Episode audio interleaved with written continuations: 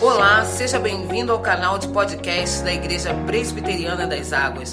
As mensagens que você ouve aqui foram ministradas em nossos cultos por nossos pastores. Deus te abençoe poderosamente. Irmãos, depois de diversas histórias sobre os incríveis, incríveis feitos aí do profeta Elias, estamos chegando ao final do seu ministério profético. Não significa que não ouviremos mais falar de Elias. Mas a gente está caminhando para esse momento final, por isso eu convido você a abrir a sua Bíblia no primeiro livro dos Reis de Israel, capítulo 19. Eu vou fazer a leitura do versículo 13 ao versículo 21. Então, primeiro livro dos Reis, capítulo 19, versículo 13 ao 21. Diz assim a palavra do Senhor, e eu convido você a manter a sua Bíblia aberta ao longo da exposição. Ouvindo-o Elias, envolveu o seu rosto envolveu o rosto no seu manto e, saindo, pôs-se à entrada da caverna. Eis que lhe veio uma voz e lhe disse: Que fazes aqui, Elias? Ele respondeu: Tenho sido em extremo zeloso pelo Senhor, Deus dos exércitos, porque os filhos de Israel deixaram a tua aliança, derribaram os teus altares e mataram os teus profetas à espada. E eu fiquei só e procuram tirar minha vida. Disse-lhe o Senhor: Vai, volta o teu caminho para o deserto de Damasco, e em chegando lá, unge a Razael, rei sobre a Síria. A Jeú, filho de Ninse, ungirá rei sobre Israel. E também Eliseu, filho de Safate, de Abel Meolar, ungirás profeta em teu lugar. Quem escapar a espada de Razael, Jeú o matará. Quem escapar a espada de Jeú, Eliseu o matará. Também conservei em Israel sete mil, todos os joelhos que não se dobraram a Baal, e toda a boca que não o beijou.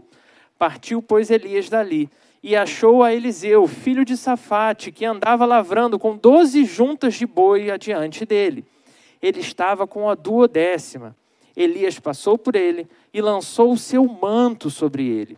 Então deixou este os bois, correu após Elias e disse: Deixa-me beijar a meu pai e a minha mãe, e então te seguirei. Ele respondeu: Vai e volta, pois já sabes o que fiz contigo.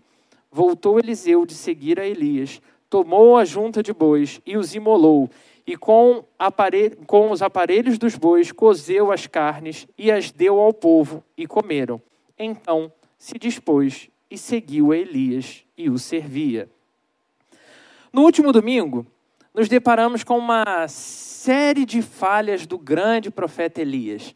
Inclusive, a gente relembrou de algumas delas hoje pela manhã. Ele tinha fugido da rainha Jezabel, e isso temendo pela sua vida. Meu irmão, não sei se você tem noção da intensidade de algumas palavras que são usadas no texto. Isso significa que ele fugiu aterrorizado. Ele imaginou que era o fim, não tinha solução para ele. Depois, ele se viu cuidado e reabilitado para seguir em sua missão. E mais uma vez dá um jeito de se esconder. Elias continua com medo. E por fim, diante da convocação do Senhor, ele dá uma resposta altamente vitimista. Se você voltar aí os seus olhos para os versículos anteriores, especificamente no versículo 10, você vai claramente ver sinais desse vitimismo de Elias. Ele respondeu, diz assim a palavra de Deus, versículo 10. Tenho sido zeloso pelo Senhor, Deus dos exércitos, porque os filhos de Israel deixaram a tua aliança, derribaram os teus altares e mataram os teus profetas à espada, e eu fiquei só. E agora ainda querem me matar e procuram tirar minha vida. E essa resposta é muito parecida com a resposta que a gente leu hoje no versículo 14. Só que eu não sei se você atentou, o versículo 14 ele ainda traz uma intensidade em tudo que ele falou no versículo 10. Olha só, tenho sido extremo, em extremo zeloso pelo Senhor, Deus dos exércitos. E aí ele segue pelo mesmo clamor, com o mesmo argumento. Ao que tudo indica, ele realmente estava fraco e confuso diante de tudo que tinha acontecido.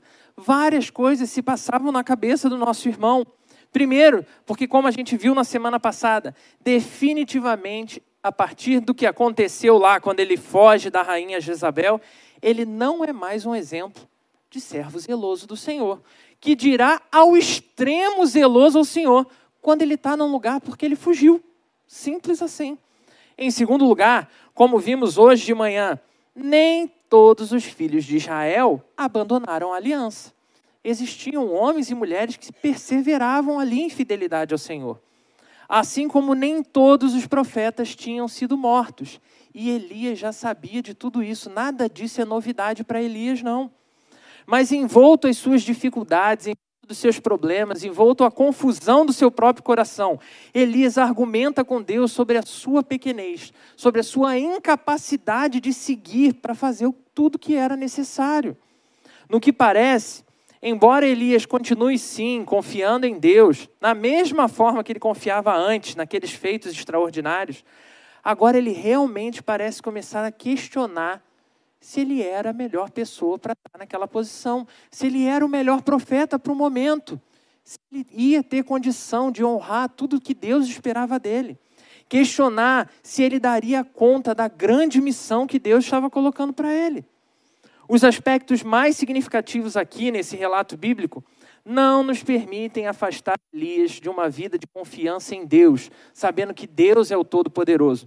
Então, não estou aqui te levando a pensar que Elias era um cara ruim ou incapaz de servir a Deus, mas sem dúvida, eu quero te convidar a olhar para o que estava se passando no coração de Elias, porque de tudo que nós vemos e de tudo que nós caminhamos até aqui na história dele, podemos dizer que ele está com o coração atribulado, envolto a conflitos e desafios parece que ele não vai conseguir mais seguir em frente, dando conta da missão.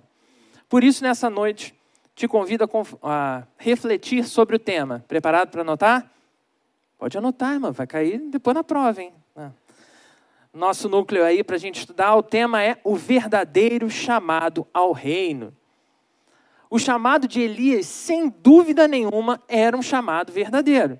Olha o que esse cara tinha realizado em nome de Deus. Se você ainda não está acompanhando aí as outras mensagens anteriores, se prepara para ouvir tudo que esse cara fez. Olha isso. Ele orou e decretou seca. E o que, que aconteceu? Seca. No meio da seca, ele está num lugar onde não falta água para beber e Deus ainda manda corvos para alimentá-lo, para garantir que ele vai sobreviver ao tempo de seca. Depois disso, ele multiplica azeite e farinha. E não só garante a vida de uma viúva e do filho dela, como passa um tempo ali, comendo vários bolos de farinha com azeite, enquanto o mundo passa fome. Ele então desafia 450 profetas de Baal para um combate dos deuses. É quase uma partida de PlayStation, né? Ele senta lá, quero ver quem vai me tirar aqui.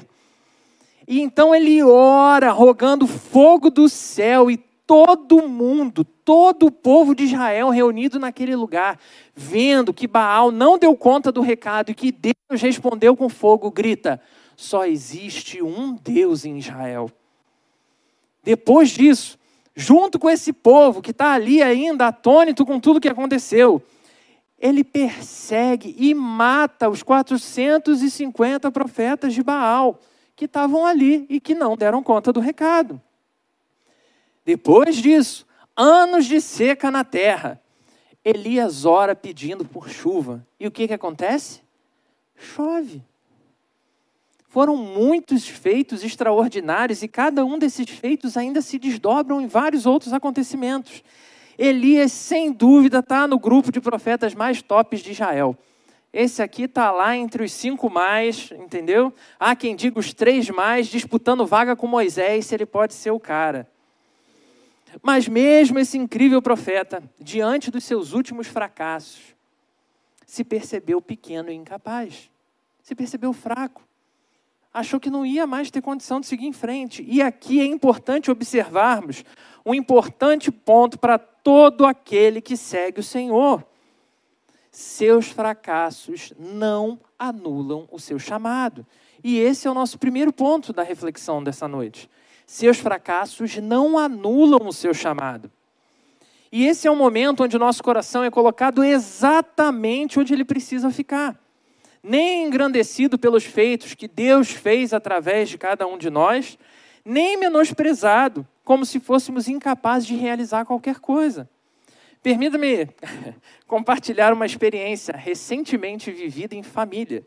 Nessa semana, estávamos reunidos lá na casa do meu sogro, depois de um árduo dia de trabalho, isso aí já devia ser umas 10 horas da noite, todos sentados para assistir um jogo chamado O Jogo da Lava.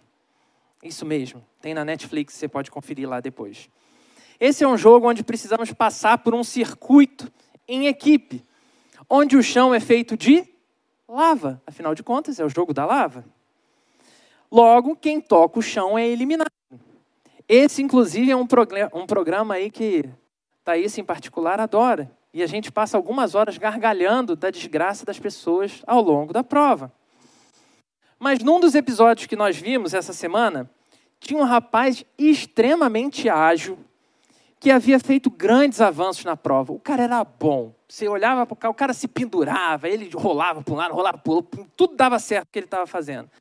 Mas durante todo o tempo da prova, a cada passo, o cara parava e ficava repetindo: não vai dar, não vai dar, não vai dar, não vai dar, eu vou cair. A gente vai perder, não vai dar, não vai dar. Você consegue imaginar o que, aconteceu? O que, que aconteceu? Isso mesmo. Ele caiu na lava e foi eliminado do jogo, apesar de ser incrivelmente preparado para aquilo ali. Em seguida, a gente vê um outro time passando pelo mesmo circuito. E foi muito interessante ver a maneira completamente diferente como o time se comportou. Um apoiava o outro, dava ideias de como prosseguir, parava a sua prova para dizer: não, calma, se você fizer isso, você vai cair, tenta pelo outro lado. Mesmo quando alguém travava em algum desafio, os outros estavam lá para dar o suporte necessário. Qual foi a conclusão? Eles chegaram até o final da prova. Eles conseguiram ganhar aquela partida. Perceba que eu não estou aqui de maneira nenhuma assumindo aquela posição de, de defensor do pensamento positivo, né? do tipo, lance coisas boas para o universo. Ah, eu vou passar na prova, eu vou passar na prova, eu vou passar na prova. Que você vai passar, pelo amor de Deus. Se você não estudar, você pode repetir que vai passar um milhão de vezes e você não vai passar. Tá? Infelizmente, eu sou o portador dessa notícia para você nessa noite. Você tem que estudar, você tem que se dedicar. Pelo amor de Deus, não estou defendendo esse tipo de pensamento. Mas a forma como a gente lida diante dos desafios faz toda a diferença. A forma como a gente se comporta diante das nossas falhas e até com os nossos fracassos. Embora mostrem muito do nosso desempenho, continuam não definindo quem eu e quem você é. E nesse sentido, eles não servem para nenhuma dessas definições. A nossa posição, sim, nos dá sinal de quem nós somos. Isso significa que, muito mais importante do que o sucesso ou o fracasso prova, ou diante de qualquer outra vocação, o que é mais importante é a forma como eu e você temos desenvolvido a tarefa em questão, como eu e você temos desenvolvido aquele chamado específico. Porque atente bem para isso. O nosso fracasso ou sucesso tem relação com o propósito de Deus para aquele momento. O propósito de Deus para cada coisa. E não com se de fato você era bom ou não. De maneira que você pode ser chamado por Ele para desenvolver grandes desafios e contemplar, sim, extraordinárias vitórias, respostas incríveis, como foi o caso de Elias, várias e várias vezes. Mas é igualmente propósito de Deus quando nós nos esforçamos e o resultado é a derrota. Quando o resultado é a falha, a reprovação. Basta, meu irmão, minha irmã, nós olharmos para o testemunho de milhares de missionários aos longos dos séculos. Homens e mulheres que se dedicaram, saíram dos seus lugares, atenderam o chamado do Senhor, foram ensinar e foram mortos. Quantos se dedicaram fielmente ao Senhor e ainda nos nossos dias seguem sendo capturados e mortos? Será que eles teriam de verdade falhado porque morreram? Será que a missão só é verdadeiramente guiada por Deus quando nós interpretamos como uma vitória? E é assim que a gente chega ao nosso segundo ponto. Preparado para anotar? Apenas Deus sabe o objetivo final da missão. Apenas Deus sabe o objetivo final da missão. Essa parte acaba com o coração de qualquer ansioso. Como seguir uma missão que eu não sei qual é a conclusão? Porque é diferente, né? Você vai lá na Terra Prometida, tem lá as muralhas, e você vai rodar sete vezes em volta na muralha, e vai cantar, e vai gritar, e a muralha vai cair, e você vai tomar posse. Quando você vai para essa caminhada, meu amigo, já foi dito que a vitória está garantida. Então o que, que você faz? Você anda, não importa que está todo mundo gritando que você é maluco, você roda lá as sete vezes, as 40 vezes, as 500, porque está garantido. Mas e quando você vai e você não tem nenhum sinal se vai dar certo ou não? E aí entra uma das algumas das frases que eu repito muito em núcleo lá com os jovens, né? Todo mundo quer atravessar o mar vermelho a seco, mas ninguém quer ser perseguido por Faraó. Todo mundo quer ser salvo milagrosamente numa grande arca. Mas ninguém quer passar anos e anos sendo alvo de zombaria e descrédito. E isso acontece porque queremos sim ter experiências fantásticas com Deus. E não se engane, é normal a gente querer, o nosso coração anseia por isso. Mas, infelizmente, ainda que venham as experiências fantásticas com Deus, a gente continua querendo que essas experiências aconteçam do nosso jeito, na nossa hora. E infelizmente para os nossos corações não é assim que funciona. E falando sério mesmo, graças a Deus que não é assim que funciona. Você aí que tem um pouco mais de caminhada com Deus, que nem eu, um pouquinho mais velho, né, usando o discurso estilo Jackson, né, no meu tempo, Pensa, meu irmão, minha irmã, quantas vezes você já orou desesperado por uma determinada coisa? Como se aquela coisa fosse a coisa mais importante da sua vida. Você não pode perder aquilo ali de jeito nenhum.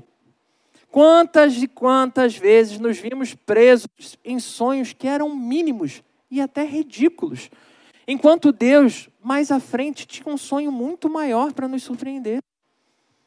Quantas e quantas vezes? Quantas vezes olhamos para situações e identificamos que tudo que conquistamos é um grande fracasso?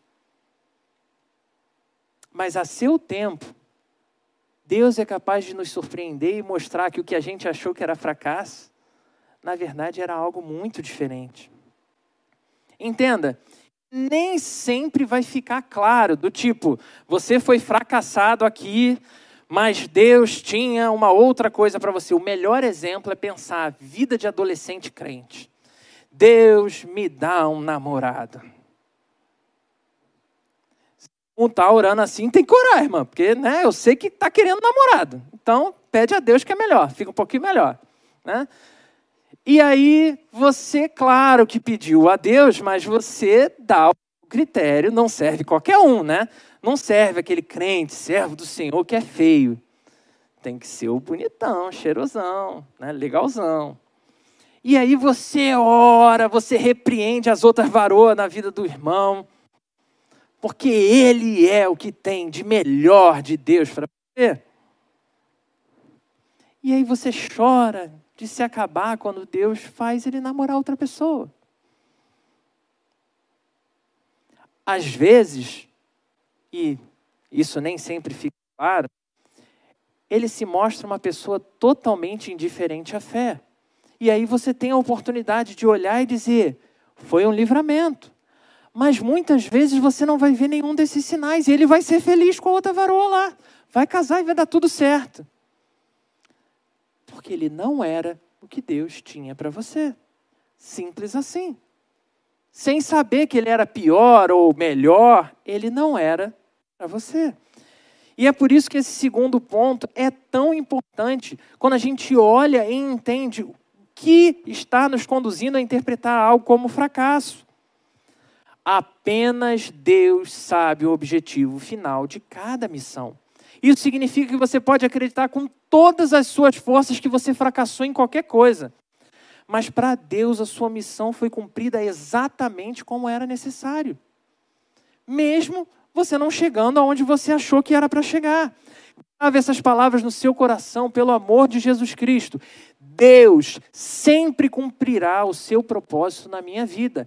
Deus sempre cumprirá o seu propósito na sua vida. Mesmo que pareça que você fracassou, mesmo que pareça que você não vai dar conta de qualquer uma das missões, mesmo que tudo sinalize que é o fim, Deus cumprirá o seu propósito na sua vida. Por que, que a gente pode afirmar isso, irmãos? Ele é o condutor de todas as coisas, ele rege, direciona cada acontecimento para a manifestação da sua glória. E a Bíblia nos mostra isso de Gênesis a Apocalipse. Mesmo a morte de cada um dos mártires, mesmo a morte de cristãos nos nossos dias, mesmo os meus e os seus maiores fracassos, mesmo as nossas falhas mais bobas e indiferentes, todas seguem cumprindo seus propósitos. Então, em primeiro lugar, seus fracassos não anulam seu chamado.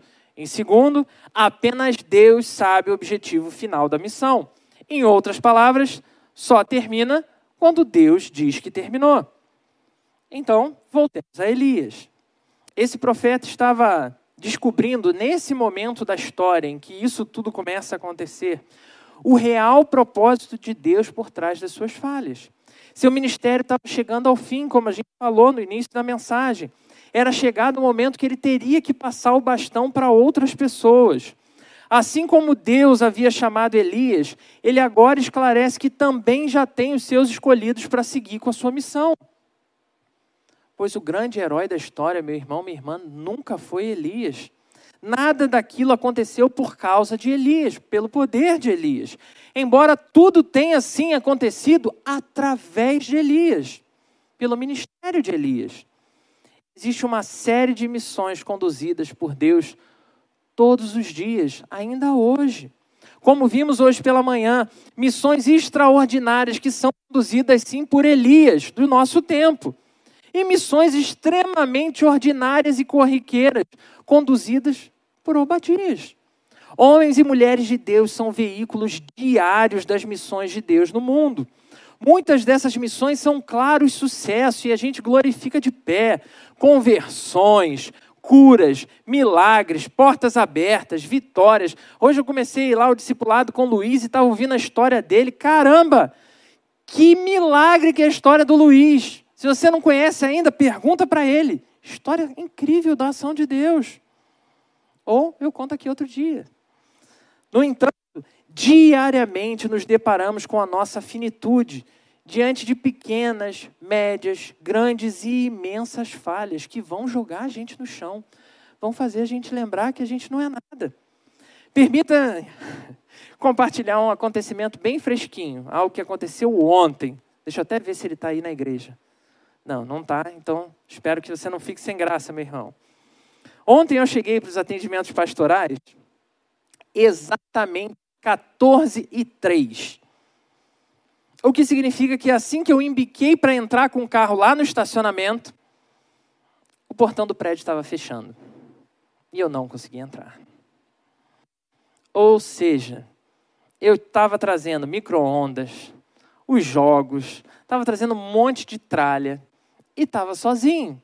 Então saio eu do carro super estranho ali, carregando micro-ondas, jogos, livros, mochila, um monte de coisa, enfim, um caos completo. Quando eu cheguei na portaria, um verdadeiro milagre. Milagre. Deus manda o irmão Rodolfo na minha direção. E ele vem correndo para me socorrer. Oh, meu pastor, deixa eu te ajudar. E ele imediatamente aliviou meu fardo e carregou parte do meu peso. Porém, Porém, quem estava aqui já sabe o que aconteceu, né? Alguns passos depois, a porta do micro-ondas se abre. O prato cai no chão e se despedaça. A frustração ficou visível na cara do Rodolfo. Ele ficou muito mal.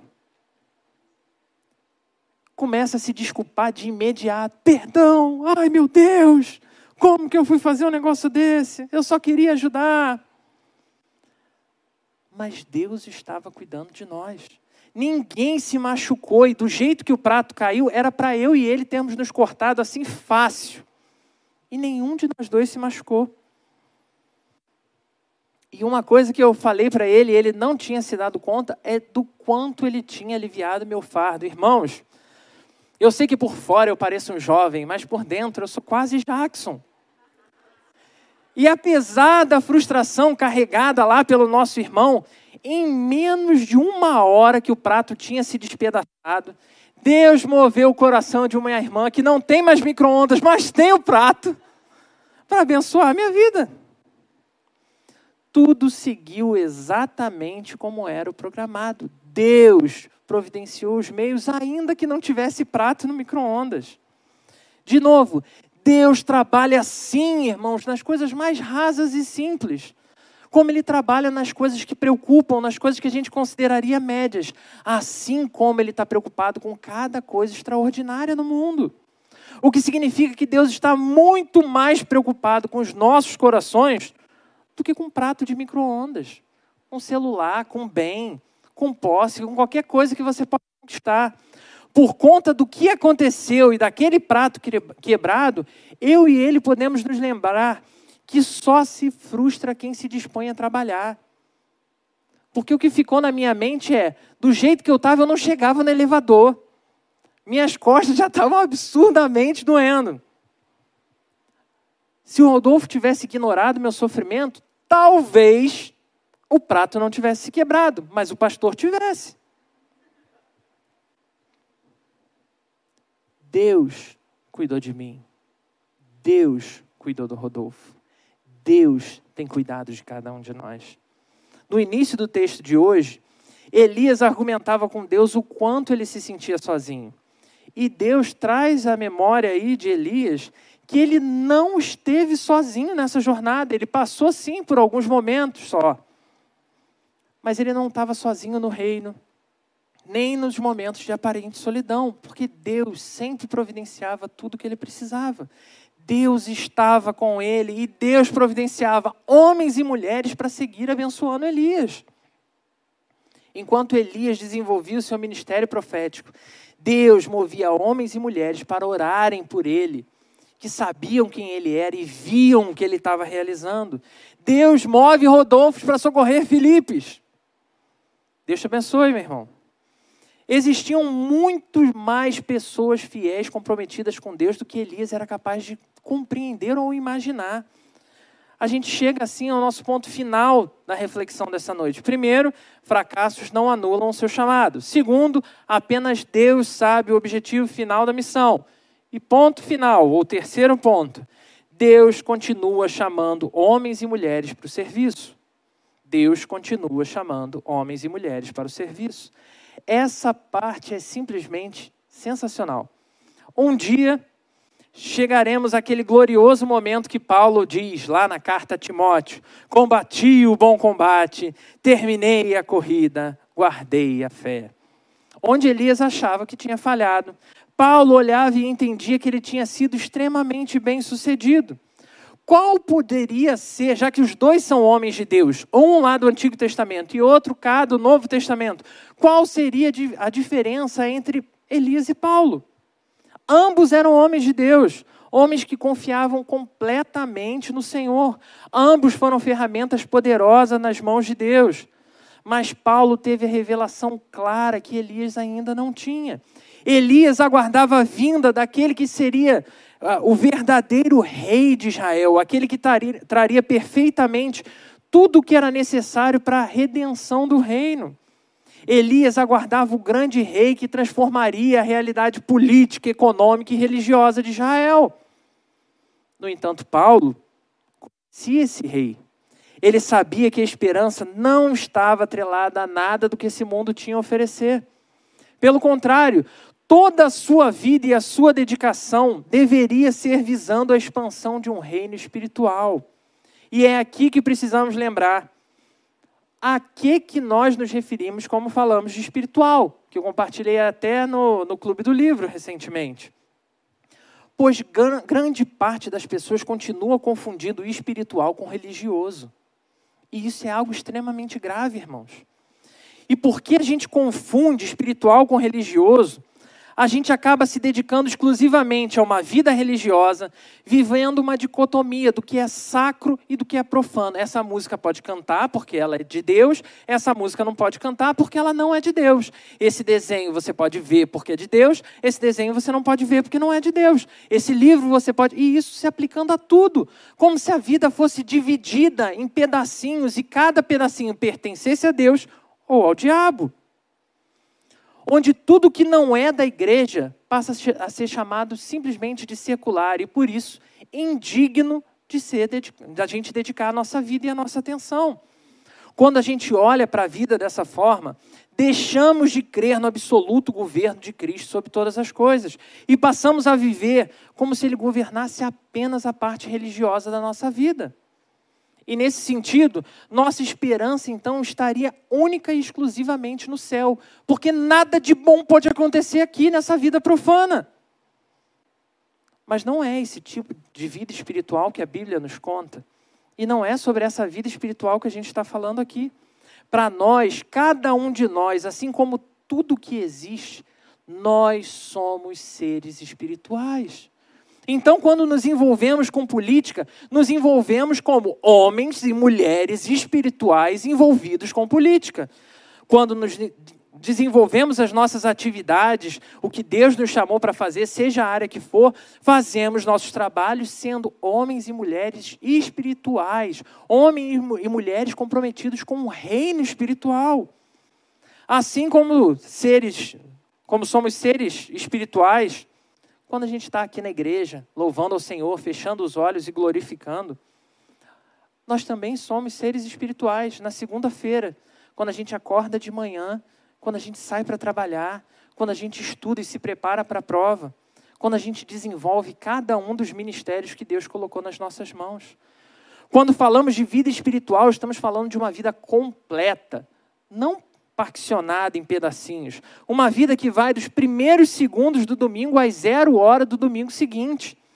Isso é, toda a nossa vida é espiritual. Logo, Jesus governa sobre tudo na sua vida.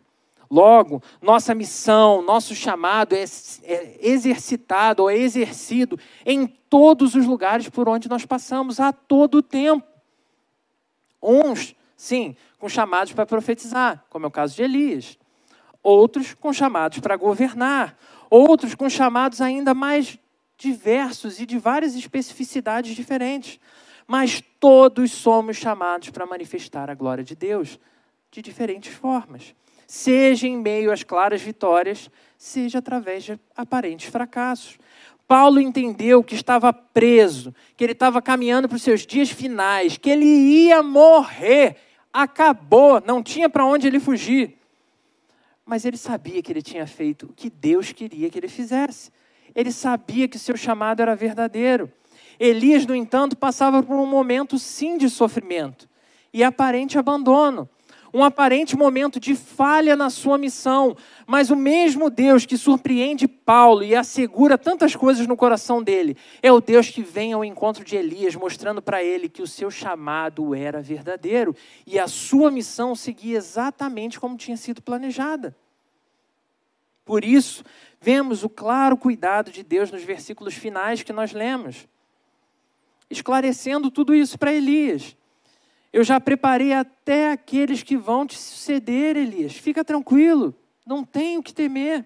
Deus já havia chamado e preparado Razael para sua missão, pois todas as nações da terra, sejam nações aliadas do povo de Deus, sejam nações rivais do povo de Deus, seguem sob o domínio do nosso Senhor Jesus Cristo. Então, vai lá, unge o rei pagão, vai lá fora, faz isso, porque eu vou usar ele para o meu ministério.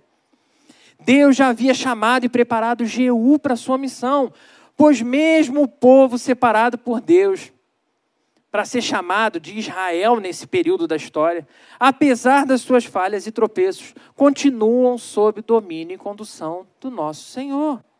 Assim como Deus já havia escolhido Eliseu para continuar essa missão de Elias. Um homem simples, cheio de falhas, e com histórias fantásticas que a gente vai ver nos próximos domingos. Mas um homem que entende o seu chamado, e que se dispõe prontamente a responder o seu chamado.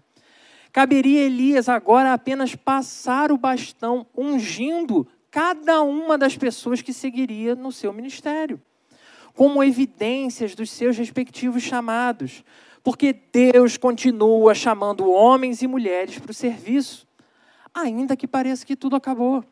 E Ele vai continuar, meu irmão, minha irmã, fazendo isso até o final, arrancando homens e mulheres de uma vida seccionada e partida para uma vida espiritual e plena para participarem da expansão do reino, um reino que é 100% espiritual, um reino que será assim completo na glória, pelo amor de Jesus Cristo, perfeito, 100% só na glória, não tem ninguém que possa transformar isso em uma realidade aqui. Afinal de contas, é só parar para pensar. A Bíblia nos diz que lá a gente não vai ter que lidar com o mal, lá a gente não tem que lidar com a corrupção, lá a gente não tem que lidar nem com a morte. Lá será pleno, isso é um fato. Mas um reino que já começou aqui e agora. Um reino para o qual homens e mulheres como eu e você são chamados a fazer parte. Reino para o qual somos chamados e desafiados a viver em uma condição contínua, diária, de dedicação completa, de interesse de coração. Pois esse reino contempla assim São Gonçalo, por mais que você não goste de São Gonçalo. Esse reino contempla também os países mais ricos do mundo, inclusive Ucrânia e Rússia, que ainda seguem em guerra. Um reino que não tem limites geográficos ou temporais. Um reino que unifica homens como Elias, Paulo, Adão, assim como unifica mulheres como Evas e Marias. Todos nós, homens e mulheres verdadeiramente chamados para viver uma vida à sombra de Jesus Cristo vencermos e perdermos, sermos bem-sucedidos e falharmos, vivermos ou morrermos sempre, cada momento da nossa história, para a manifestação da glória de Deus, para a expansão do seu reino, comprometido com um verdadeiro chamado que foi feito a você. Talvez o seu chamado, meu irmão, minha irmã, infelizmente não seja para ser rico, ou não seja para ser o vencedor do próximo reality show.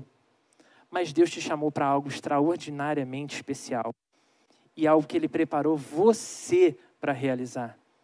Talvez pareça falha, talvez as pessoas desacreditem de você, mas uma coisa que você pode ter plena consciência: o Deus que chamou cada um dos homens que falamos aqui é o mesmo Deus que se aproximou de mim, é o Deus que se aproxima de você e é o Deus que capacita cada um de nós para desenvolver o seu plano, independente do que você vai achar, se foi sucesso ou fracasso.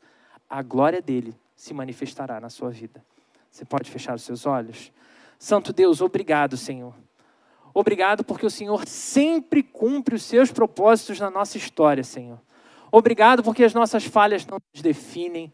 Obrigado, Senhor, porque o Senhor pega o nosso coração tantas e tantas vezes destruído e envolto em falhas e nos dá um novo coração. Senhor, infelizmente nós somos ansiosos, Somos homens e mulheres arrogantes que acham que conseguem sozinhos, que acham que dão conta das missões que o Senhor nos apresenta. Deus, tem misericórdia de nós. Ajuda-nos, Senhor, como ao longo da história o Senhor fez com tantos homens fiéis ao Senhor. Venha ao nosso encontro nessa noite, Senhor. Renova o nosso coração.